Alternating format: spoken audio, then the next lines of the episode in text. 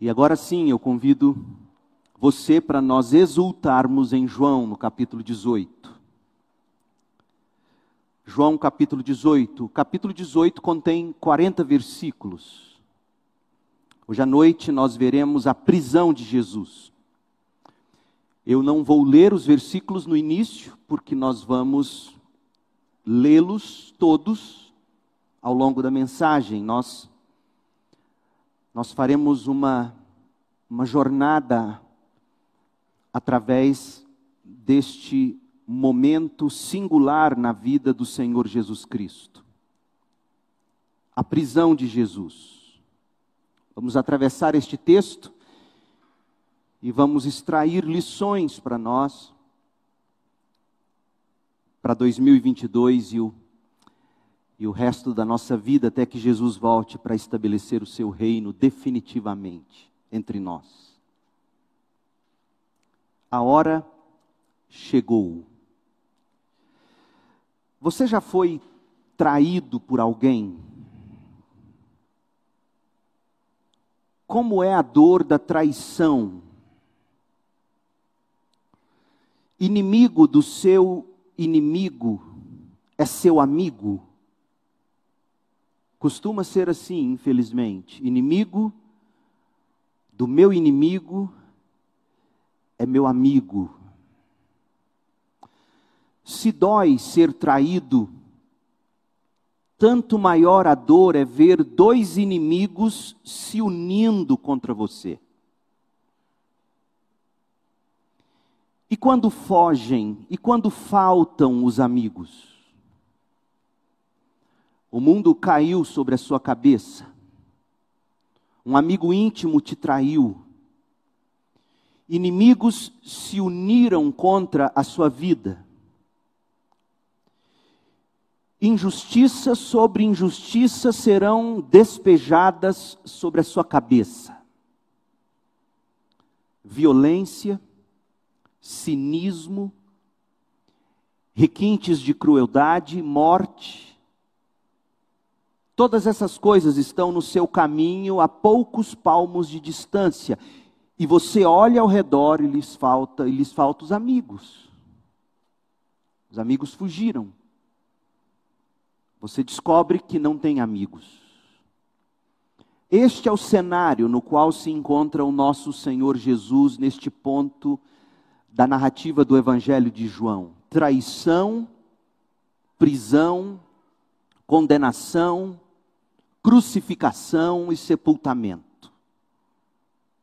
A vida desse homem que viveu para amar, a vida desse homem que só amou, que só fez o bem pelas pessoas, será que a vida dele terminaria assim mesmo, de um modo tão cruel? Eu convido você a se colocar no lugar de Jesus hoje à noite. Como você se sentiria? A hora de Jesus havia chegado.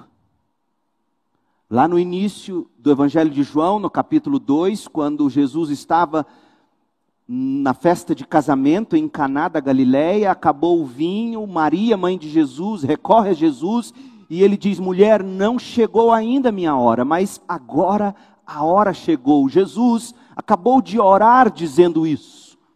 Capítulo 17, versículo 1: Pai, chegou a hora, glorifica o teu filho. A hora de Jesus havia chegado. A crucificação e a ressurreição do Filho eterno de Deus. É sobre a hora que chegou que vai tratar agora o Evangelho de João, capítulo 18, do verso 1 até o final do capítulo 21, o último capítulo do Evangelho de João João vai pintar para nós a hora de Jesus. Era chegada a plenitude dos tempos, o ápice da história da redenção, a apoteose da criação. O mundo todo fora criado, não é exagero o que eu vou te dizer, o mundo todo fora criado para este momento. Preste atenção nisso. O mundo e tudo que nele há foram criados para este momento. a crucificação, a ressurreição do Filho eterno de Deus. Portanto, não deixe de perceber, não fique sem enxergar.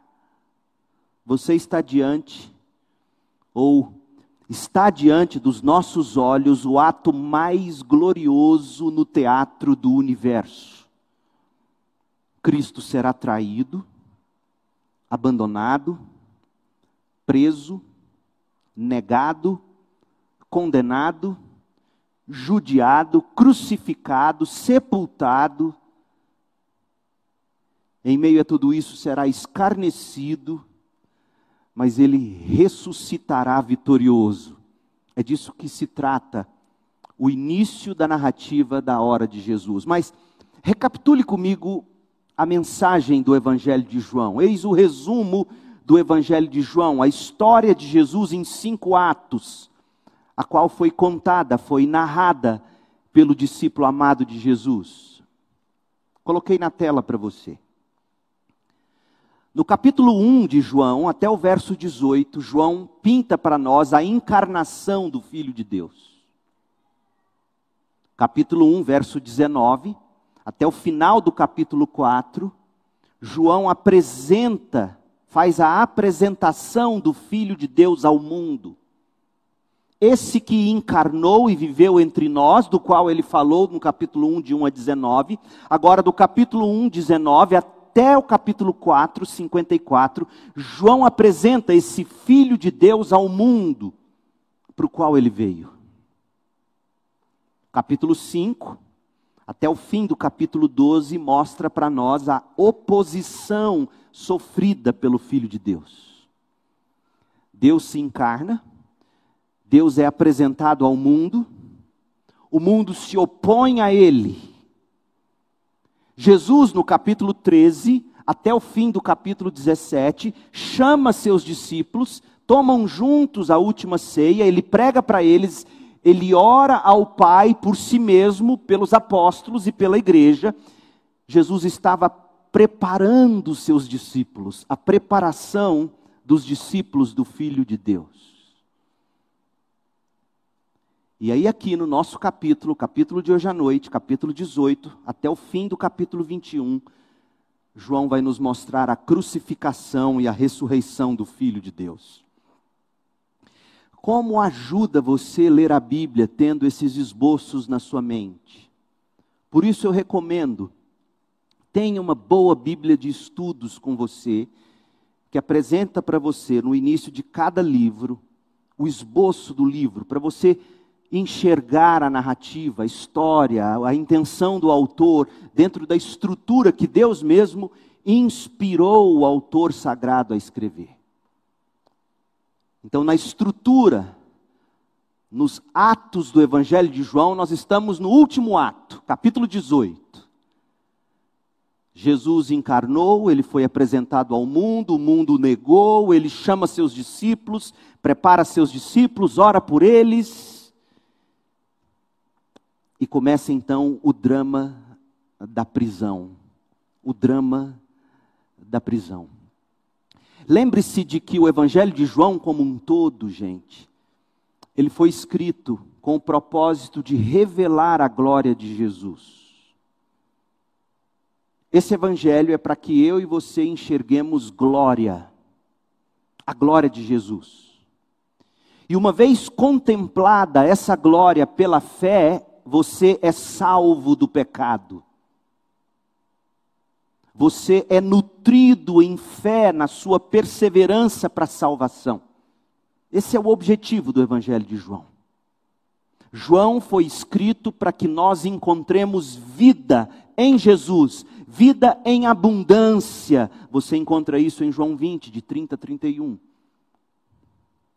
E a forma de você provar da glória a forma de você provar dessa vida, de você desfrutar essa vida abundante, é conhecendo Jesus intimamente, o Jesus glorioso. Por isso, no capítulo 17, ele orou dizendo: Pai, glorifica o teu filho. E ele explica em João 17, 3, na sua oração, que vida eterna é conhecer esse Cristo glorioso. João tem a ver com isso. Então, quando no capítulo 18 a gente começa a, a, ler sobre o drama da prisão de Jesus, o que você tem que buscar enxergar no texto é a glória de Jesus. João 18 é o nosso texto. Nós temos aqui o drama da prisão de Cristo. Jesus será traído por Judas, Judas Iscariotes. Jesus será preso pelos romanos. Jesus será levado aos sumos sacerdotes Anás e Caifás, e depois Jesus será levado ao prefeito ou governador Pilatos. Pedro vai negar Jesus três vezes em cumprimento da profecia do próprio Senhor Jesus, e Cristo declarará seu reino na presença de Pilatos. Mas o capítulo vai terminar com a multidão escolhendo que soltem Barrabás e crucifiquem Jesus Cristo. O que nós podemos aprender da glória de Jesus neste texto? Esta é a pergunta. O Evangelho de João tem que ser lido assim. Do primeiro versículo ao último versículo de João, você tem que ler e pedir: Deus, revela-me a glória de Jesus aqui.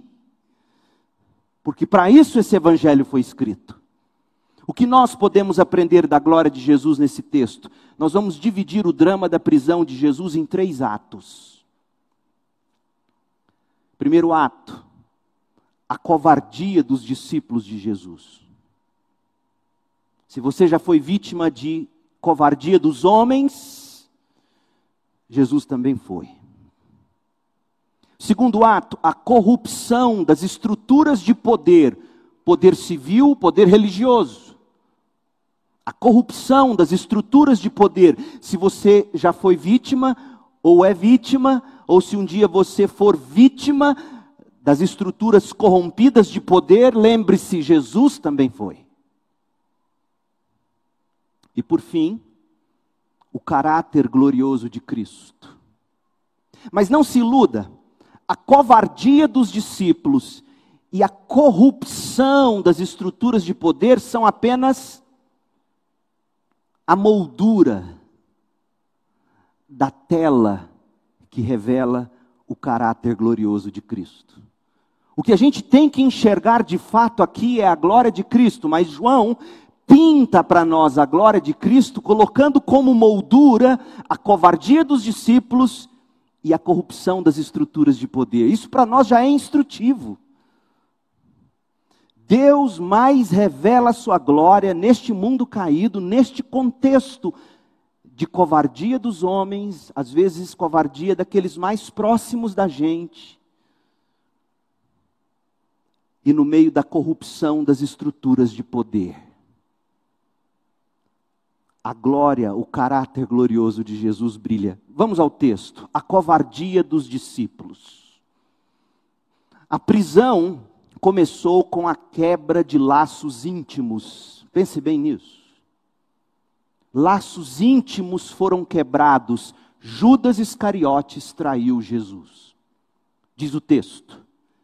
Depois de dizer essas coisas, Jesus atravessou com seus discípulos. Eu quero que você ponha seus olhos no texto.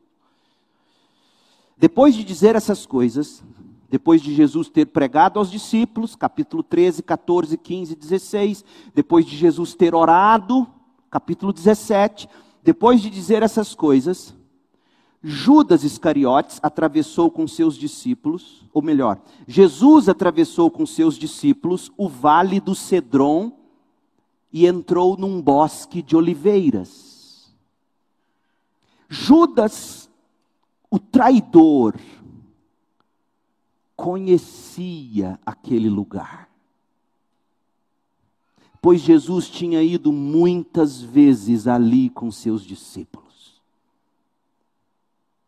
Os laços íntimos sendo quebrados, lugar conhecido.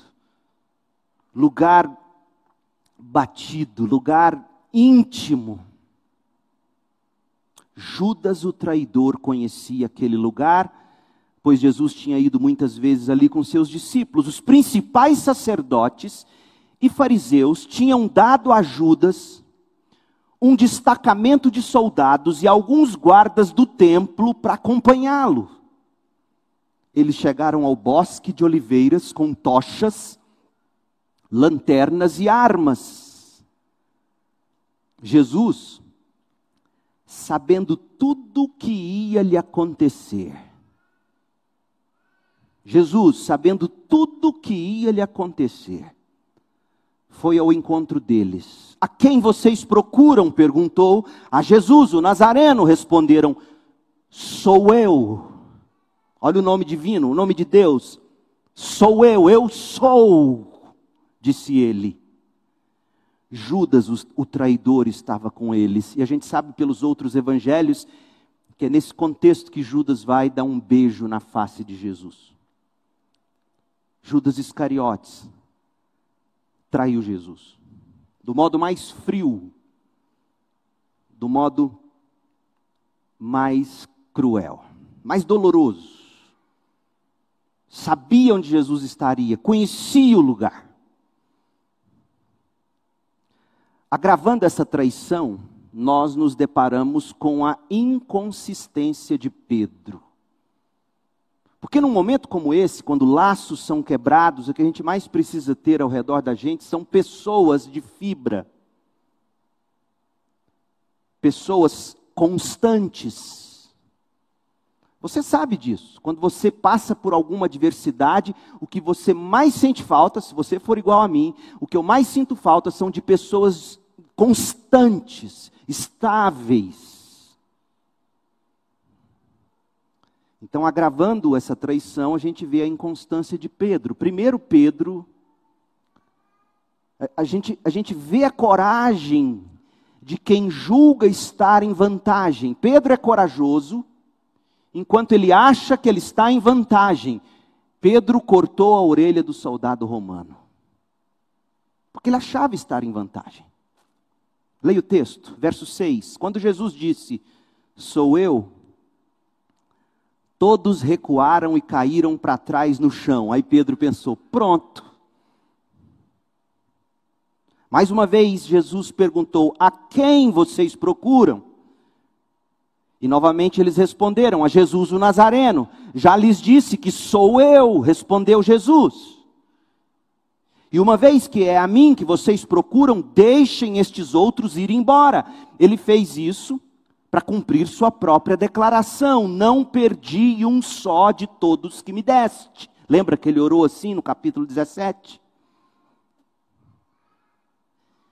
Então Pedro pensou: pronto, nós estamos guardados. Jesus falou, os soldados caíram. E ele pediu para não tocar em nenhum de nós, ele, ele se sentiu em vantagem. Então Simão Pedro puxou uma espada e cortou a orelha direita de Malco o servo do sumo sacerdote. Você não quer um homem desse do seu lado na hora de uma crise assim? Um homem que bagunça tudo, torna tudo pior, achando que está fazendo bem. A delicadeza de um elefante numa loja de cristais. Jesus, porém, disse a Pedro: Veja, numa hora como essa, traído, você tem que parar tudo e dar conselho para o Pedrinho. Que dificuldade. Jesus, porém, disse a Pedro: guarde a sua espada de volta na bainha. Acaso não beberei o cálice que o Pai me deu? Assim, os soldados, seu comandante e os guardas do templo prenderam Jesus e o amarraram, como se amarra um animal. Na sequência, a gente assiste em primeira classe a covardia de quem se vê acuado. Pedro nega Jesus a primeira vez. O mesmo Pedro, com espada na mão, que cortou a orelha, na primeira chance, quando ele não se viu mais em vantagem, a covardia aflora. Porque covardes são assim, eles fogem quando estão em desvantagem e incham como pavão quando acham que estão em vantagem. Você tem que entender isso sobre o covarde. Pedro negou Jesus a primeira vez. Capítulo 18, verso 13. Primeiro levaram Jesus a Anás, pois era sogro de Caifás.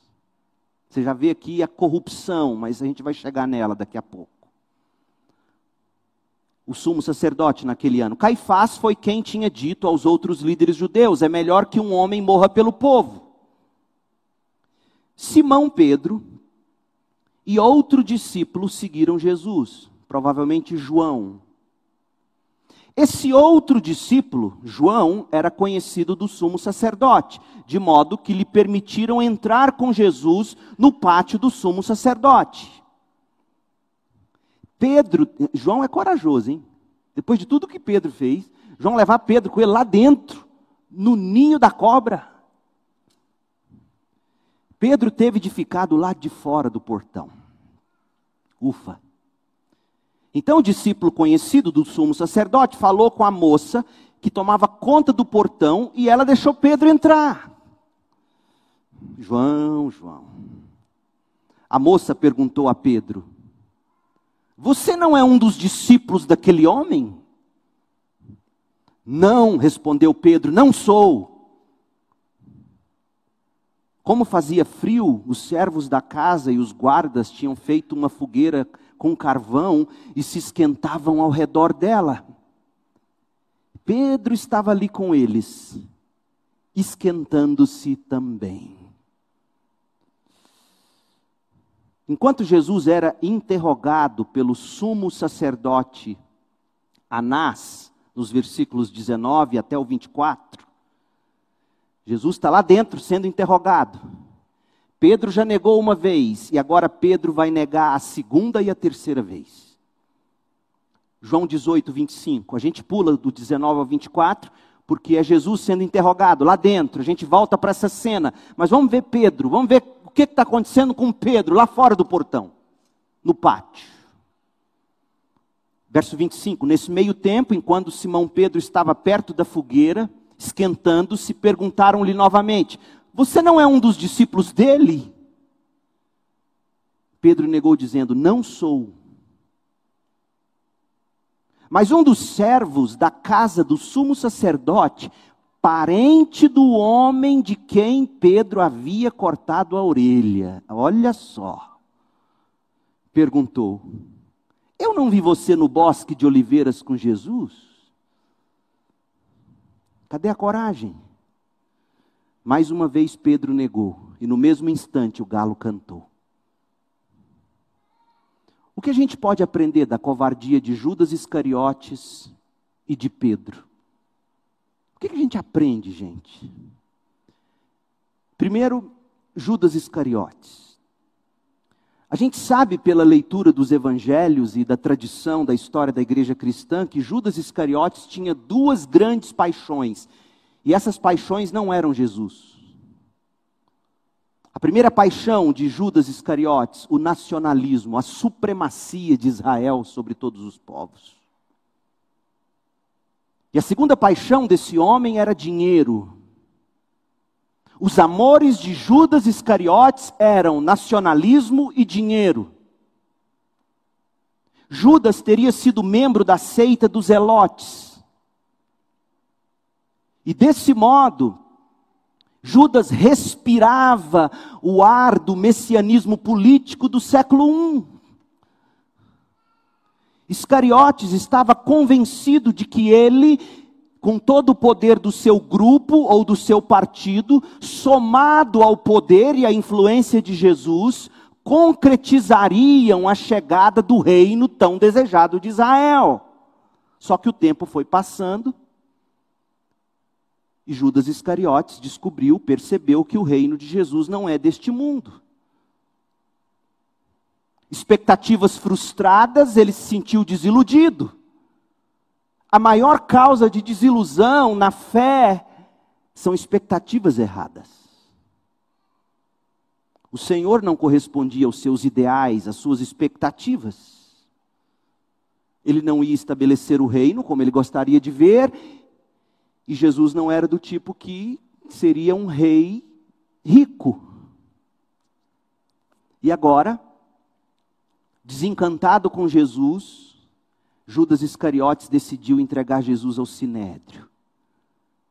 Só que nessa atitude ele tem uma trama, e a trama, dizem os estudiosos, era a seguinte: ver o povo judeu revoltado contra Roma e desencadear pela força e pelo poder o estabelecimento imediato do reino de Deus. E de novo ele se frustrou, porque o povo foi por Barrabás. E nisso tudo, Judas Iscariotes ainda conseguiu 30 moedas de prata. Qual é a lição? O risco de você aproximar-se de Jesus, primeiro, com pressuposições ideológicas, sejam elas de direita ou de esquerda. O risco de você buscar Jesus, o Evangelho e a igreja com pressuposições ideológicas. E a igreja evangélica no Brasil, neste momento, está pecando. Pressuposições ideológicas. Segundo, amor ao dinheiro. Judas era o tesoureiro. Judas roubava da bolsa do dinheiro do corpo apostólico. Resultado: se você se aproxima de Jesus com o mesmo espírito de Judas Iscariotes, você vai terminar traindo Jesus com um beijo cínico e cético. Cuidado com a síndrome de Iscariotes. Supremacia nacional e amor ao dinheiro faz você trair Jesus. Segundo, Pedro, Pedro foi apelidado de pedra, lembra disso? Jesus chama ele de sobre esta pedra, sobre o Pedro e a confissão de fé, sobre o Pedro que representa os apóstolos e sua confissão de fé. Só que a gente aprende que nem mesmo pedras estão imunes a rachaduras. Pedro rachou. E rachou feio. Por quê? Primeiro, a gente vê Pedro reclinando-se na carne quando chegaram os problemas. Ele saca da espada. Segundo, Pedro reluta em testemunhar quando estava em má companhia, lá na fogueira, no verso 18. Reclina-se na carne, reluta em testemunhar. Terceiro, ele resiste, ele resistiu se identificar quando se sentiu ameaçado, ainda na fogueira eu já teria dado no pé. Mas ele continuou na mesma fogueira, no verso 25. Caçando sarna para coçar. Então ele, ele reclina na carne, ele reluta em testemunhar, ele, ele resiste em se identificar e por fim ele rejeita a verdade quando ele é confrontado. O parente do Malcom, de quem ele cortou a orelha, no verso 26. E Mateus acrescenta estas palavras ao que João escreveu a respeito da traição de Pedro. Mateus 26, 73. Pouco depois, alguns dos outros ali presentes viram a Pedro e disseram: Você deve ser um deles, percebemos pelo seu sotaque galileu. Pedro jurou. Pedro jurou que eu seja amaldiçoado se eu estiver mentindo, não conheço esse homem. Meu Deus, me dá medo de Pedro, sabia? Eu tenho medo de gente assim. Imediatamente o galo cantou. Reclinar-se na carne, relutar em testemunhar, resistir em se identificar, rejeitar a verdade, farão você negar Jesus. Esse incidente na vida de Pedro serve de lição. cercado de pessoas erradas, vai ser natural para você também fazer errado. Outra coisa, o primeiro passo na direção da correção não será agir como se você fosse forte. Pedro se achava forte. O primeiro passo na direção da correção será admitir que você é fraco e carente da graça de Deus. A covardia dos discípulos de Jesus. Em segundo lugar, a corrupção das estruturas de poder. A quebra dos laços íntimos por parte de Judas Iscariotes desencadeou uma série de acontecimentos que culminaram na prisão, na tortura e, por fim, a crucificação de Jesus. E em tudo isso, a gente enxerga a corrupção das estruturas de poder. Alguns detalhes sobre o julgamento de Jesus que nos ajudam a ler o texto. Primeiro, segundo a lei romana e também a judaica, a prisão por um crime capital. Aliás, os judeus não poderiam aplicar a, o crime capital, só os romanos. A prisão por um, por um crime capital não poderia acontecer durante a noite. Jesus foi preso à noite. Segundo, a denúncia não podia partir de alguém do grupo do denunciado. Quem denuncia Jesus é Judas Iscariotes. Também o julgamento não poderia ser conduzido à noite, ele foi julgado à noite.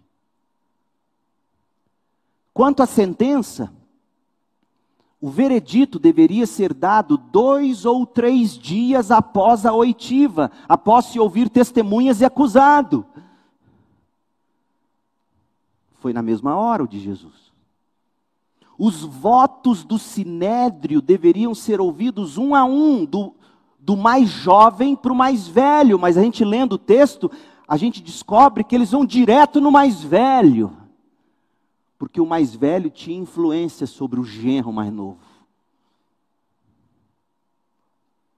Então, a corrupção das estruturas de poder, na calada da noite, reuniões nada republicanas, e por desconhecer a Bíblia, os brasileiros ficam vendo o que está acontecendo no Brasil, gente, é fichinha, perto do que aconteceu com o Filho eterno de Deus. Tudo na calada da noite. A lei sendo usada do, em benefício próprio, do jeito que eles queriam, man, manipularam as leis, manipularam testemunhas foram covardes, foram ímpios, foram cruéis. Como a igreja evangélica brasileira precisa amadurecer. Conhecer que não é nada novo debaixo do sol. Nossas esperanças não são um Brasil cristão. Isso é utopia, isso não existe. Se você é amante, como eu sou, de Martin Lloyd Jones, você precisa ler um capítulo de um livro dele. O livro se chama Os Puritanos. E há um capítulo lá que você precisa ler: a igreja, o Estado e as eras revolucionárias. Lições sobre a Revolução Francesa. Leia esse artigo. Ele pregou em 1975.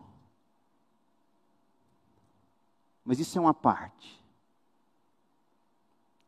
A igreja evangélica brasileira peca por não querer conhecer a história básica do evangelho. Tudo foi manipulado contra Jesus, tudo. A prisão covarde, em primeiro lugar. A prisão covarde, desproporcional, uma prisão ilegal. Leia comigo de novo. Depois de dizer essas coisas, verso 1: Depois de dizer essas coisas, Jesus atravessou com seus discípulos o vale do Cedron, entrou num bosque de oliveiras. Judas, o traidor, conhecia muito bem aquele lugar, pois Jesus já tinha ido muitas vezes ali com seus discípulos. os principais sacerdotes e fariseus tinham dado a Judas um destacamento de soldados, como se não bastasse, uns guardas do templo para acompanhá-lo. Eles chegaram ao bosque de oliveiras com tochas. Curioso, você procurando a luz do mundo com tochas na mão. O mundo anda na escuridão. Com tochas, com lanternas, com armas. E olha como termina, verso 12. Assim os soldados, seu comandante e os guardas do templo prenderam Jesus e o amarraram. Você consegue ver a, a covardia? Você consegue sentir a desproporcionalidade da força? Você consegue ver a ilegalidade, a crueldade nessa prisão, a covardia? E aí o primeiro ato do julgamento ilegal. Eles levam Jesus até Anás, o sacerdote mais velho. Verso 13: Primeiro, levaram Jesus, lembrem-se, amarrado como um bicho, apiado como uma galinha. Piado, sabe quando você pia galinha amarrado? O rei dos reis. Levaram Jesus a Anás, pois era sogro de Caifás, o sacerdote naquele ano. João está nos contando é corrupção isso aqui, é, é ilegal isso aqui. É ir atrás do mais velho, do decano, para dar conta do mais novo, que talvez fosse querer colocar dificuldade nos planos dos judeus. Nada novo debaixo do sol. Caifás foi quem tinha dito aos outros líderes judeus: é melhor que um homem morra pelo povo. E aí, do verso 15 ao 18, a gente tem a cena que a gente já leu, é a negação de Pedro. Pula para o verso 19. Lá dentro, o sumo sacerdote Anás começou a interrogar Jesus a respeito dos seus discípulos, dos seus ensinamentos. Jesus responde, nós vamos voltar a essas palavras de Jesus mais tarde. mas Jesus fala abertamente a todos. Olha, eu falei abertamente a todos, eu ensinei regularmente nas sinagogas, no templo, onde o povo se reúne. Por que você está me interrogando?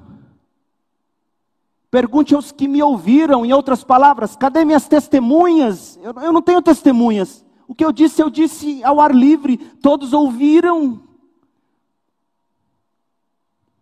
Cadê minhas testemunhas? Eles sabem o que eu disse um dos guardas do templo, percebeu o que Jesus tinha feito, percebeu que Jesus tinha enquadrado o sumo sacerdote. E um dos guardas do templo que estava perto bateu no rosto de Jesus, pá, na cara de Jesus, dizendo: Isto é maneira de responder ao sumo sacerdote? Jesus respondeu: Se eu disse algo errado, prove. Mas se digo a verdade, por que você me bate? Então Anás amarrou Jesus e o enviou a Caifás, o sumo sacerdote, como que dizendo: pode levar, Caifás vai saber o que fazer.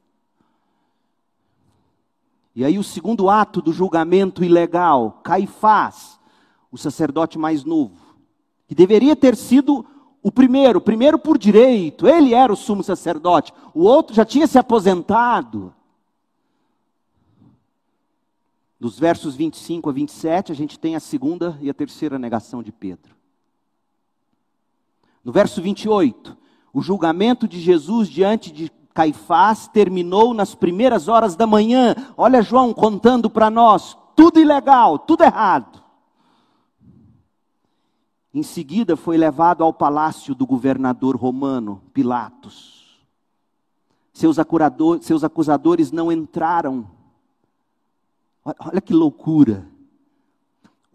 os acusadores não entraram no palácio de Pilatos para não se contaminarem, porque celebrariam a Páscoa. Lembra quando Jesus falou que vocês coam mosquitos e engolem camelos? Vocês estão matando, tramando para matar o Filho eterno de Deus e não quer entrar na casa de Pilatos para não serem contaminados. Que loucura é essa? A acusação é levada a Pilatos, verso 29. Então o governador Pilatos foi até eles e perguntou: Qual é a acusação contra este homem? Eles responderam: não tem que ter acusação. Olha que loucura. Eles responderam: Não teríamos entregue ao Senhor se ele não fosse um criminoso. Ou seja, não precisa de provas. Nossa palavra basta. Então levaram-no embora. Levem-no, então levem-no embora e julguem-no de acordo com a lei de vocês, já que vocês têm as próprias regras. Para que trazer para mim? E aí eles confessam o que eles queriam. Eles dizem: Nós não podemos matá-lo. Só os romanos têm direito de executar alguém. Responderam os líderes judeus. Assim cumpriu-se a previsão de Jesus sobre como ele morreria. É João dizendo para nós: tudo ilegal, tudo errado, tudo cruel. Mas tudo de acordo com o plano soberano de Deus. Que coisa linda. Assim cumpriu-se a previsão de Jesus sobre como ele morreria. A interrogação conduzida por Pilatos, verso 33. Pilatos viu que não tinha como lidar com esses judeus malucos com esses acusadores de Jesus, por favor, em nome de Jesus, não me ouça dizendo algo que soe antissemitismo. Eu não estou falando do povo judeu, quando eu me refiro a judeus aqui, eu me refiro a esses líderes. Pilatos entrou novamente no palácio, não tinha como lidar com esses homens, eles estavam cegos, eles fariam qualquer coisa para Jesus ser morto entra no palácio e ordena que trouxesse Jesus e faz a primeira pergunta: Você é o rei dos judeus? perguntou ele. Jesus respondeu: Essa pergunta é sua ou outros lhe falaram a meu respeito? Tipo, Pilatos, eu sei que você está na corda bamba, então seja honesto comigo. É uma dúvida sua ou você já está contaminado pelos sumos sacerdotes? Pilatos responde: Acaso sou judeu? Disse Pilatos. Seu próprio povo e os principais sacerdotes o trouxeram a mim para ser julgado. Por quê? O que você fez? Me dê provas. Jesus respondeu: Pilatos, se você quer provas, deixa eu te dar.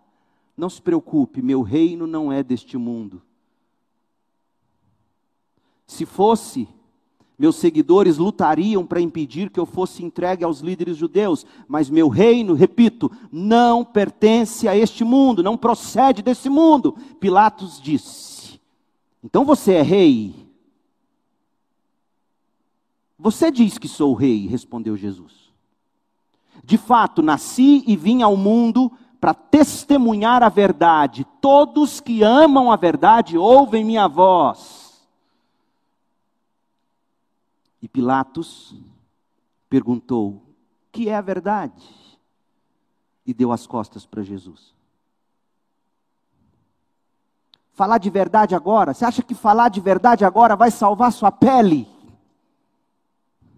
Meu Deus, é o nosso mundo. Ninguém quer verdade. O que, que é a verdade, Jesus? A verdade te trouxe aqui. A verdade te colocou aqui face a face com a espada. Eu quero te tirar disso, me ajuda a te tirar disso, fala alguma coisa que me ajude a te tirar disso. Você continua falando em verdade, o que é a verdade? A verdade te trouxe aqui. Verdade agora não vai resolver. Você já ouviu algo semelhante ultimamente? Não se desespere, Jesus passou por tudo que a gente está passando. Que é a verdade nessa era? Ninguém quer a verdade.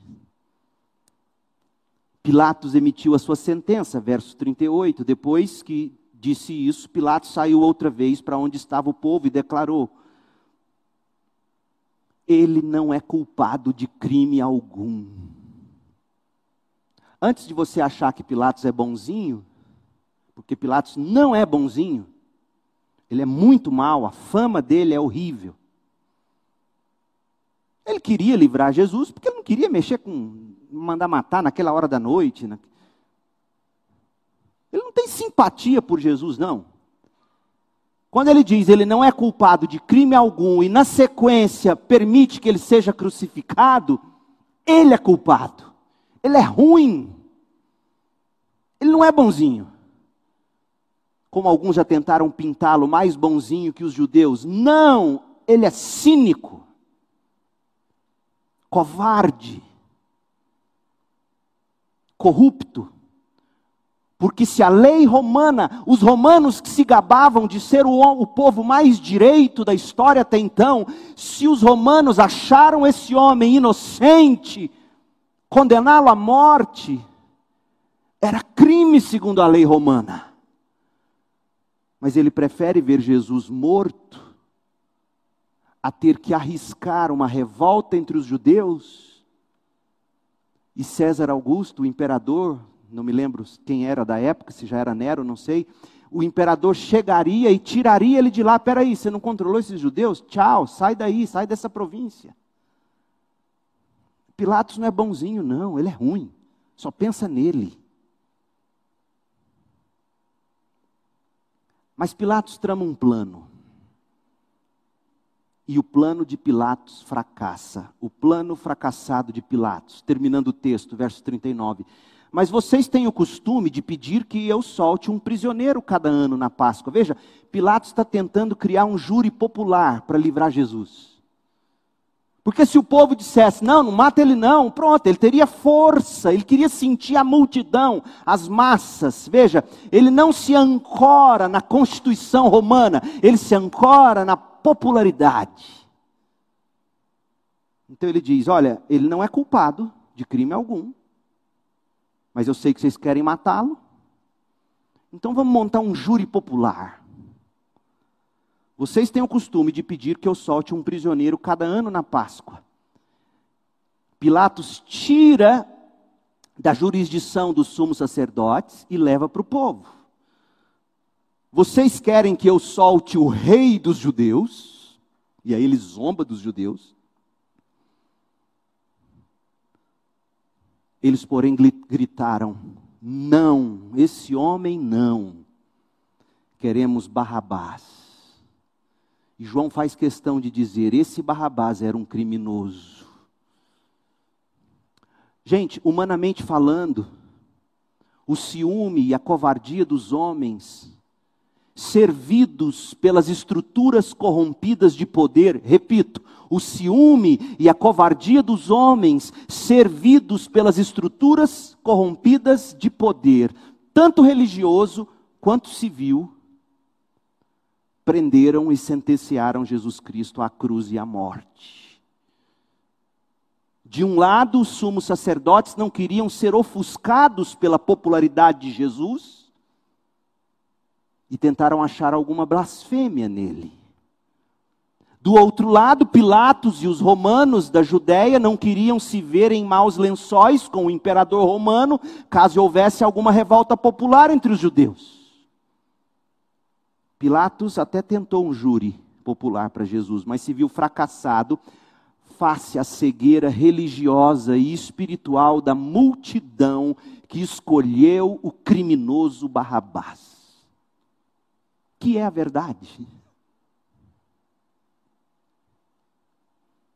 Por fim, o caráter glorioso de Cristo. Gente, graças a Deus, a história da prisão de Jesus não se resume à moldura. A moldura é a covardia dos homens. A moldura são as estruturas corrompidas de poder. Essas coisas apenas formam a moldura para a grande obra de arte que se destaca nesta narrativa em tela, a glória de Jesus Cristo.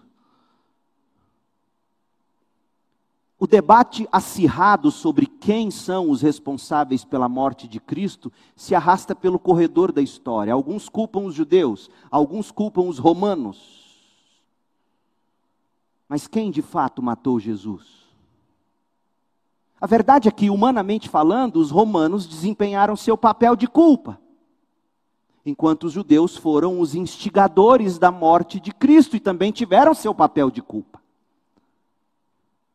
Mas a verdadeira responsabilidade não recai apenas sobre qualquer um deles. O que decisivamente colocou Jesus na cruz foi a própria determinação de Deus Pai de punir seu filho, com o espontâneo desejo do próprio filho, Cristo Jesus. Tanto que no Evangelho de João, Jesus já é apresentado assim por João Batista, João 1, 29. Eis o Cordeiro de Deus que tira o pecado do mundo. Jesus veio para morrer, decisão e desejo dele e do Pai, em última instância, nossos pecados pregaram Jesus Cristo na cruz do Calvário, sob o plano eterno, sábio e soberano de Deus. Então, nesse sentido, isso já é glorioso. Jesus não foi meramente vítima. Sim, ele foi vítima da corrupção dos poderes, ele foi vítima da covardia dos discípulos, mas ele não foi vítima. Porque nem os romanos, nem os judeus tinham o poder decisivo de tirar a vida dele nem os pecadores pelos quais Cristo morreu teriam qualquer força para crucificá-lo. Ouçam o que Jesus mesmo disse, João 10, 17: O Pai me ama, pois sacrifico minha vida para tomá-la de volta. Ninguém a tira de mim, eu mesmo a dou. Eu tenho autoridade para entregá-la, disse Jesus, e também para tomá-la de volta pois foi isso que o Pai me ordenou. Em João 19, 11, que nós vamos estudar, Deus permitindo, a gente ouve Jesus dizendo a Pilatos: Você não teria autoridade alguma sobre mim se esta autoridade não lhe fosse dada de cima. Meu Pai te deu a autoridade para me condenar. Os perseguidores judeus tentaram matá-lo noutros momentos mas não tiveram sucesso, porque ainda não era chegada a sua hora. Quando chegou a hora que o pai e o filho eternamente determinaram, ele disse: Tetelestai, está consumado. E ele entrega, eu estou dando um spoiler do próximo sermão, e ele entrega seu espírito ao Pai. Adivinha? A palavra grega para o verbo entregar quando Jesus mesmo entrega seu espírito ao Pai, é a mesma palavra grega para quando entregaram Jesus para morrer. Uau! Em última instância, a mão amorosa de Deus entregou seu próprio filho. Cristo morreu não por causa de quaisquer intenções e covardias humanas, em última instância. Em última instância, Jesus não morreu por causa de esquemas cruéis, ações malévolas. Cristo morreu por causa da vontade soberana do seu Pai. Olha o que Pedro disse no primeiro sermão dele, em Atos 2, 23. Cristo foi entregue conforme o plano pré-estabelecido por Deus e seu conhecimento prévio daquilo que aconteceria com a ajuda de gentios que desconheciam a lei, vocês, judeus, o pregaram na cruz e o mataram, conforme o plano pré-estabelecido por Deus. Jesus não é vítima. Em oração, os apóstolos declararam assim, Atos 4, 27.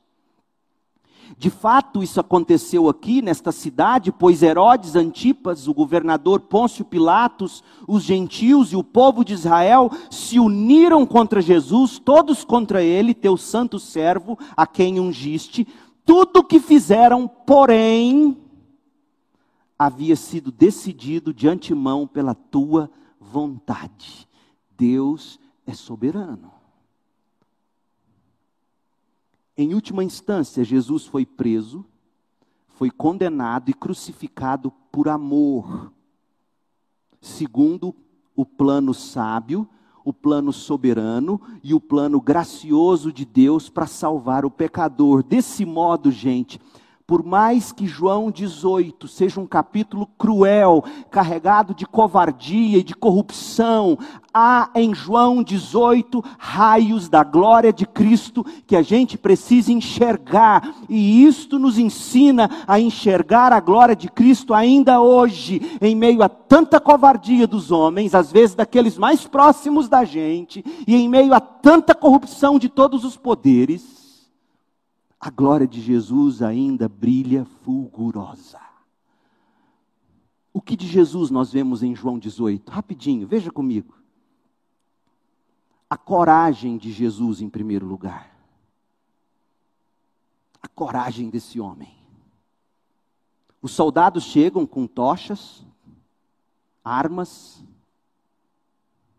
paus, lanternas, armas um destacamento de soldados, diz o texto no verso 3, guardas do templo.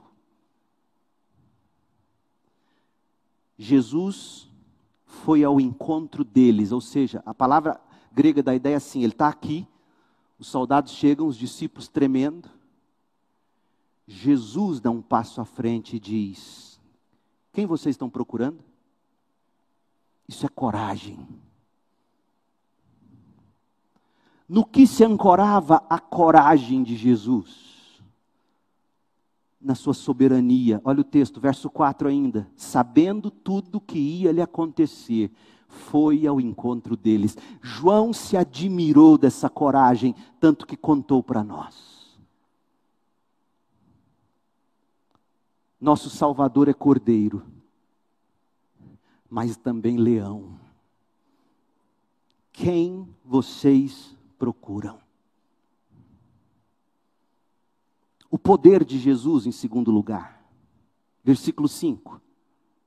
Eles responderam: A Jesus, o Nazareno.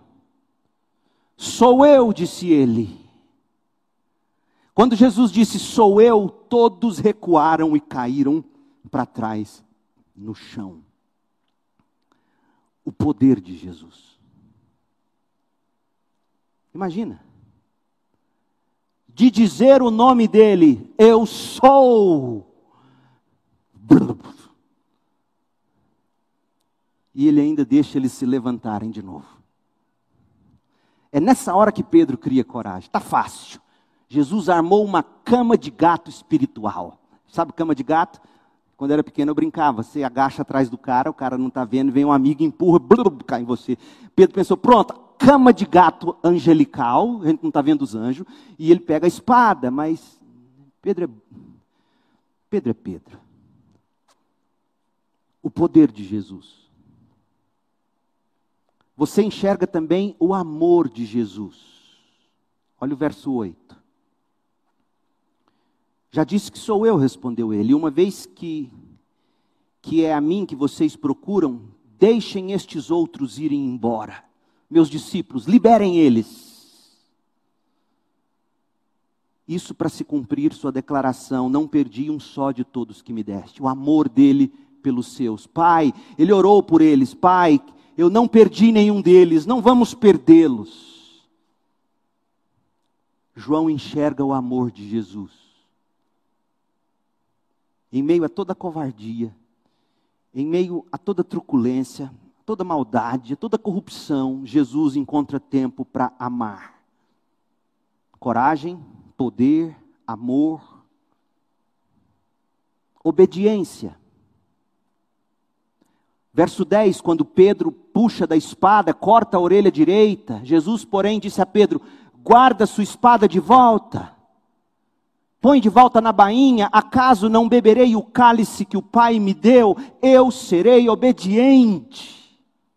Foi para essa hora que eu vim.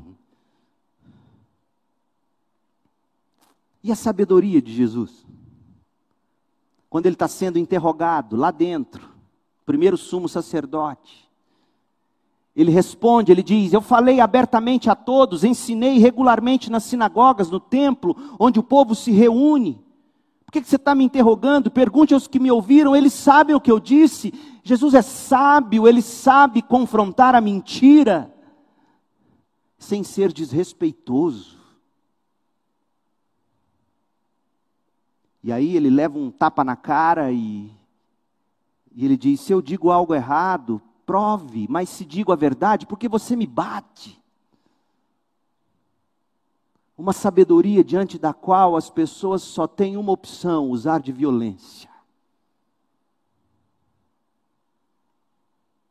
E a compaixão de Jesus? Eu vejo compaixão de Jesus no diálogo dele com Pilatos. Pilatos entra novamente, verso 33, no palácio, ordena que trouxessem Jesus. Você é o rei dos judeus? Jesus responde: Vamos, Você quer conversar sério sobre isso? Você já foi contaminado? Ou você pergunta por si mesmo? Pilatos, não se preocupe, Pilatos. Meu reino não é deste mundo. Eu não vou dar trabalho para Roma. Do jeito que você está pensando. De fato, eu nasci, eu vim para o mundo para testemunhar a verdade. Veja, Jesus fala de um jeito com Pilatos, como que chamando Pilatos ao arrependimento. Pilatos, reconsidere seus caminhos. Jesus está diante daquele que, humanamente falando, tinha o poder de mandar prender e soltar. Jesus não tem ódio de Pilatos. Jesus tem compaixão, porque Jesus sabe que foi o Pai mesmo quem deu autoridade a Pilatos. Você trataria o Lula diferente se tivesse esse espírito? E também o Bolsonaro. É assim que a gente trata os outros. Com compaixão, chamando para o diálogo no Evangelho.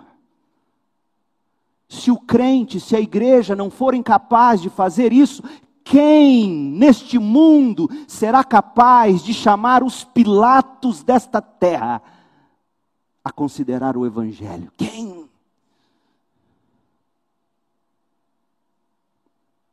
Mas a coisa mais linda para mim aqui é, é Jesus, a obra de Jesus. Pilatos joga o caso na mão da multidão e diz: Olha, vocês têm o costume de, de pedir que eu solte alguém quem vocês querem que eu solte? Eles, porém, gritaram: Não esse homem. Queremos Barrabás. E Jesus tomou o lugar do criminoso Barrabás. O Cordeiro de Deus. Você não pode deixar de enxergar a glória do caráter de Jesus tecida entre as tramas das covardias dos homens e da corrupção das estruturas de poder. Neste capítulo da história, a gente enxerga a coragem, o poder, o amor, a obediência, a sabedoria, a compaixão e a obra de Jesus, tudo isso para encantar você, atrair você com arrependimento e fé para a sua salvação eterna. Esse é o objetivo de João aqui. É você olhar para o Salvador Jesus e dizer: Meu Deus, em meio a toda essa covardia, em meio a toda essa corrupção, esse homem ainda encontra coragem, sabe usar o poder na dose certa,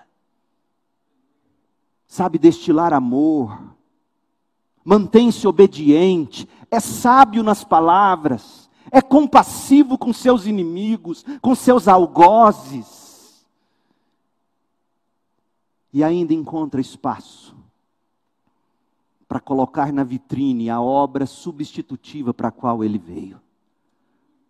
Oh, meu povo, esse é o Jesus do Evangelho de João. Esse é o tipo de crente que se espera hoje, nas eleições de 2022.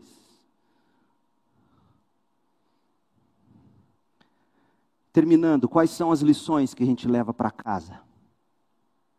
Primeira, tudo isso havia sido decidido de antemão pela vontade de Deus, Atos 4, 28. E foi decidido para que Jesus morresse como substituto de pecadores, o justo no lugar do injusto. O amor foi vítima do ódio, o pacificador foi desfigurado pela violência, e tudo isso para que eu e você tivéssemos um substituto, um sacrifício para o perdão do nosso pecado, do seu pecado. E a pergunta que você não pode deixar de responder hoje à noite, diante deste texto, é: você recebe o Cordeiro de Deus que tira o seu pecado? Você o recebe como seu substituto? Essa é a primeira lição. O pecador recebe graça. Segunda lição: o cristão recebe luz. O crente recebe luz, o evangélico brasileiro recebe luz. Luz para saber viver. A covardia de Judas Iscariotes e o fracasso de Pedro também nos ensinam nessa passagem. Ideologias nos cegam para a verdade do Evangelho, para a obra de Jesus. Tem pastores hoje, ouvi hoje, por ética eu não cito, hoje, numa igreja, hoje, um pastor da nossa denominação falando, em vez de pregar da cruz, falando de aquecimento global. Não que isso não seja importante. Somos chamados a ser mordomos do planeta Terra. Mas um domingo, você trocar a cruz por agendas ecológicas, se isso não se chama ideologia, me diga o que é. O cristão recebe luz, ideologias nos cegam para a verdadeira obra de Jesus. Pergunte a Iscariotes. Amor ao dinheiro nos cega para a cruz de Jesus. Pergunte ao Iscariotes força de vontade não nos levará muito longe na vida cristã. Pergunte a Pedro. Você tem buscado no Evangelho puro e simples as respostas para a sua vida? Você tem recorrido à graça para encontrar força para prosseguir? Você precisa responder isso. O que é o Evangelho para você? Para que serve a cruz de Cristo? Se não para você receber o perdão de Deus. E a última coisa, a igreja recebe esclarecimentos. Como esse capítulo da vida de Jesus tem a ensinar a igreja nesta época difícil em que a gente vive.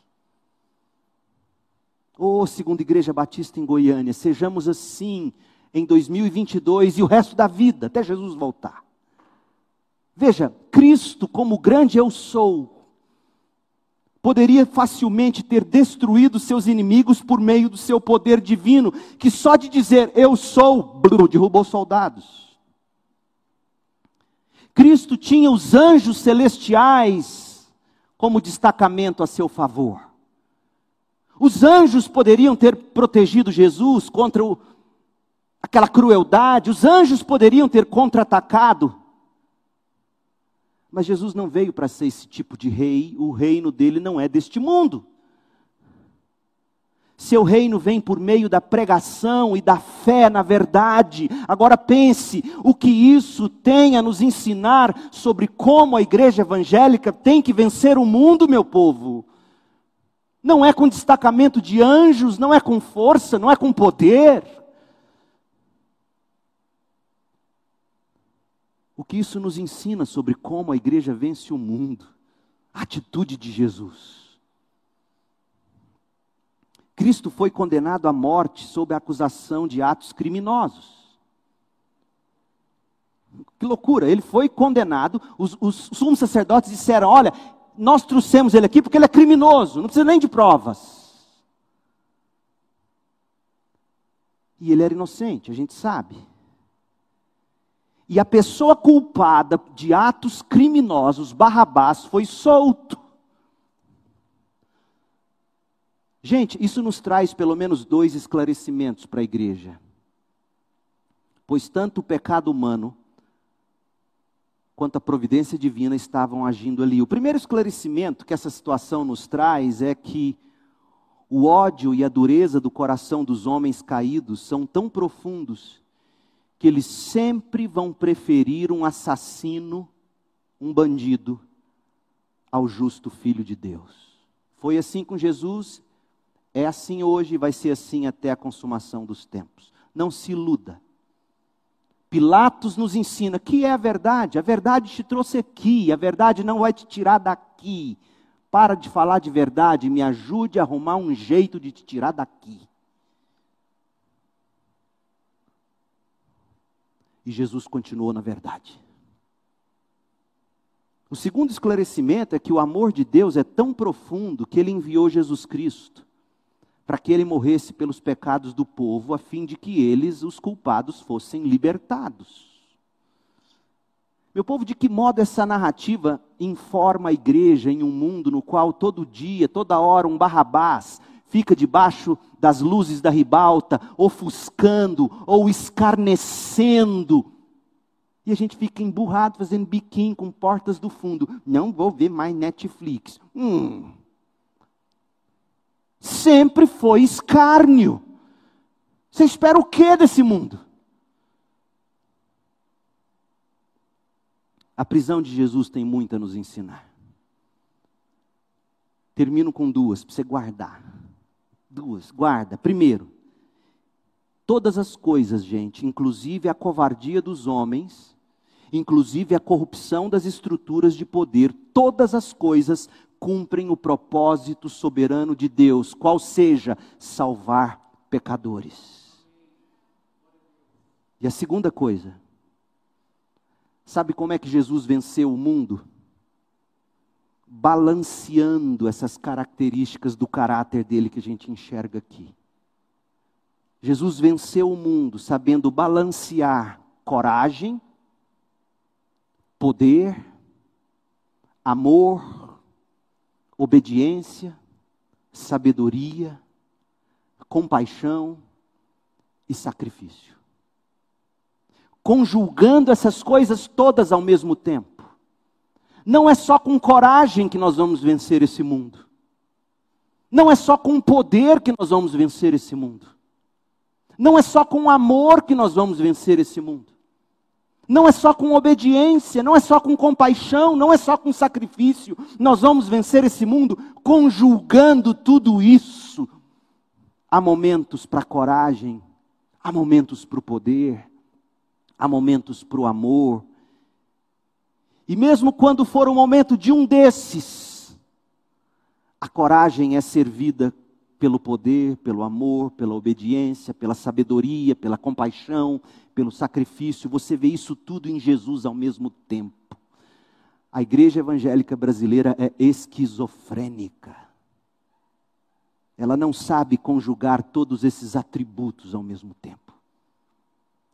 E este é um bom momento, o último domingo do ano, para a gente pedir graça e dizer: Deus, começando na minha vida, eu quero em 2022 e para o resto da minha vida, eu quero que a minha igreja seja assim balanceada.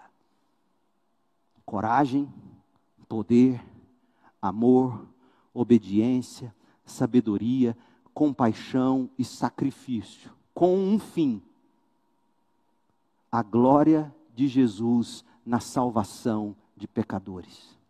Para isso nós ainda estamos aqui. Oremos. Pai querido, é a tua palavra, Senhor.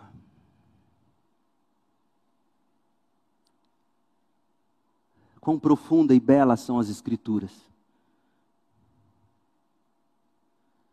Nós te agradecemos pela forma como João, o evangelista, teceu para nós todo o drama da prisão de Jesus. O modo como ele nos contou da covardia dos discípulos. Como ele nos pintou a corrupção dos poderes, mas, sobretudo, como João exaltou o caráter glorioso de Jesus. Ajuda-nos a viver assim.